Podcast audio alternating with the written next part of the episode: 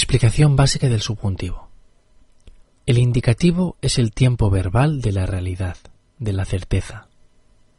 El subjuntivo, en cambio, se usa para expresar la irrealidad o la realidad vista a través de las emociones o los juicios de valor de una persona.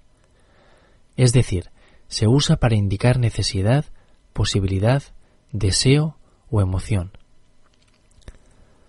En oraciones subordinadas, es decir, cuando el verbo principal influye sobre el verbo subordinado, la segunda oración o dependiente, éste se pone en subjuntivo si el sujeto de la principal y el sujeto de la subordinada son diferentes. En cambio, si el sujeto de los dos verbos u oraciones es el mismo, usamos el infinitivo en la frase subordinada. Ejemplo.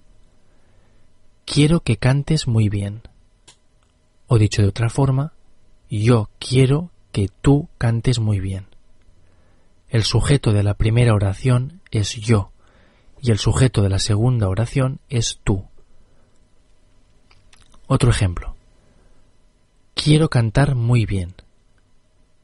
Solo hay un sujeto, yo. Por eso usamos el infinitivo.